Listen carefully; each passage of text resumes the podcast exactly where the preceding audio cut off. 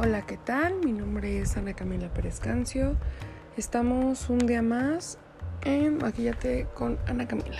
Ok, la sesión pasada hablamos básicamente de tipos de rostro, cuidado personal y las cosas que te quedan y no te quedan.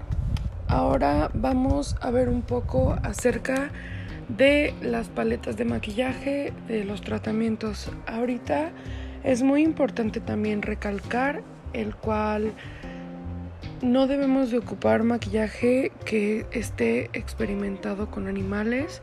Por lo tanto, es importante también saber identificar eh, pues cuáles realmente, o sea, realmente no usan ni experimentan con ningún tipo de animales, ya que ahorita muchas marcas están poniendo que según no experimentan con animales y le ponen el sellito, pero eso es súper mega falso.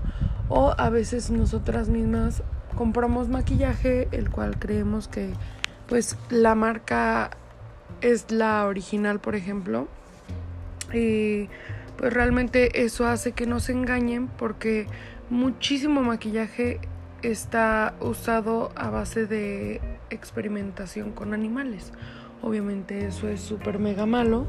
Y pues es importante pues identificar, obviamente, para pues poder hacer un mundo mejor y pues porque no, o sea, también si lo ocupan en animales, pues también puede llegar a causar algún efecto en nosotros y es importante saber que sí y que no. Ok. Hoy vamos también a hablar sobre tipos de brochas. Eh, vamos a empezar con ese tema. Hay muchísimos tipos de brochas. Hay las brochas redondeadas de punta fina, hay las aplicadoras, las difuminadoras, las que son para expandir maquillaje. ¿Ok? Eh, ¿Cómo las podemos identificar? Las brochas normalmente planas son utilizadas pues para poner, por ejemplo, el corrector y esparcirlo o poner brillos o así. Las brochas que son circulares, mientras más eh, como compacta esté, estén los pelitos que tiene la misma brocha, es lo que va a difuminar. Hay unas que son de la punta muy dura y que tienen como esta forma como de piquito.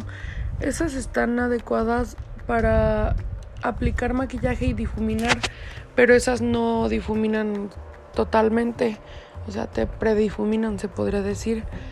Las brochas que son como muy, muy suaves y que son como muy de pelitos muy expansiva, esas sí son para difuminar.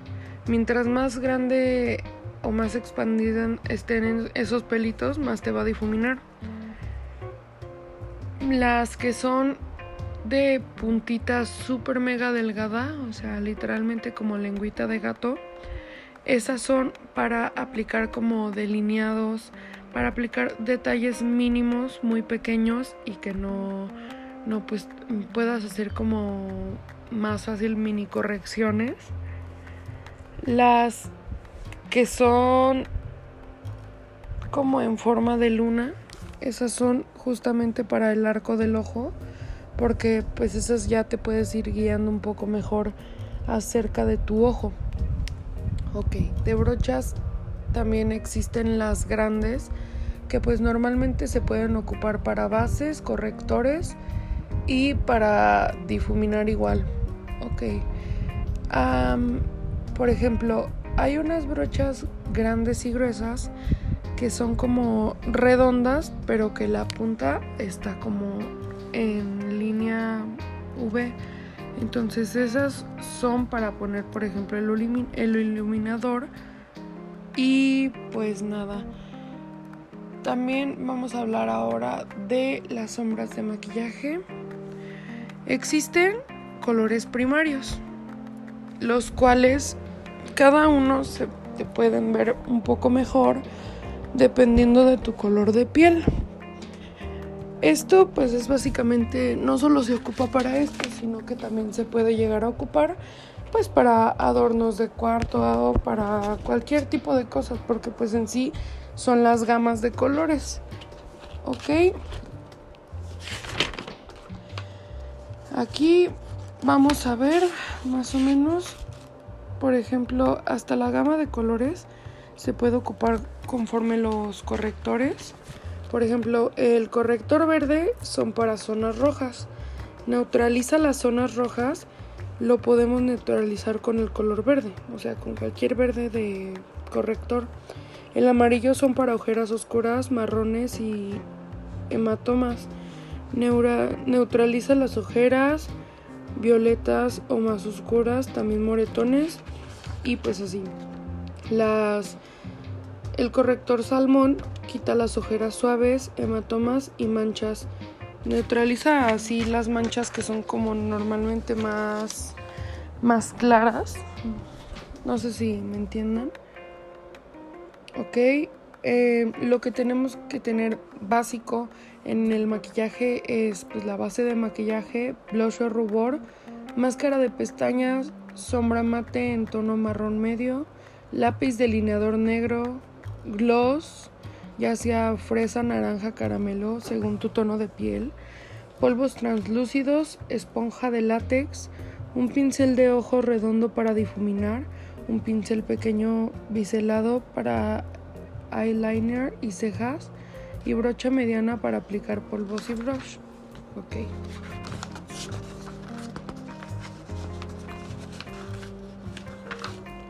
Nosotros tenemos que tener también muy consciente, por ejemplo, que es el arco de la ceja, porque conforme de ahí lo que cometen muchas personas, su error es hacerse la pues el maquillaje del ojo muy muy feo. O sea, realmente si no ubicas tu ceja no te puedes hacer ni siquiera la ceja. Y ok, vamos a seguir con esto de la gama de colores. Para los ojos marrones, lo más adecuado son los colores como entre café hasta naranja llegándole a rojo.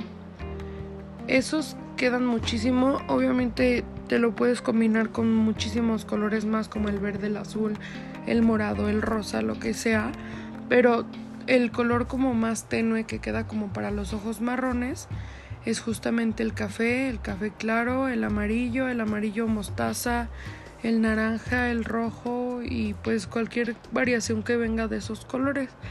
Y para los ojos verdes o de color pues normalmente quedan justamente eh, pues desde un verde muy oscuro como oscuro como acoso o un verde como más de verde árbol o amarillo pero un amarillo no muy claro.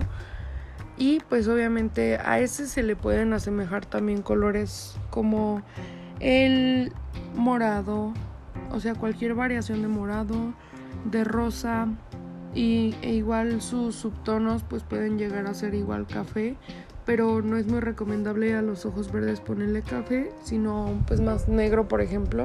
O sea si puedes sustituir el café por el negro está perfecto ya que el negro hace que los ojos eh, verdes se abran muchísimo más o también pues los ojos generales de colores. Ok ahora lo que vamos a ver es las pestañas son necesarias para un maquillaje y cuáles tipos de pestañas debo de usar. Ok.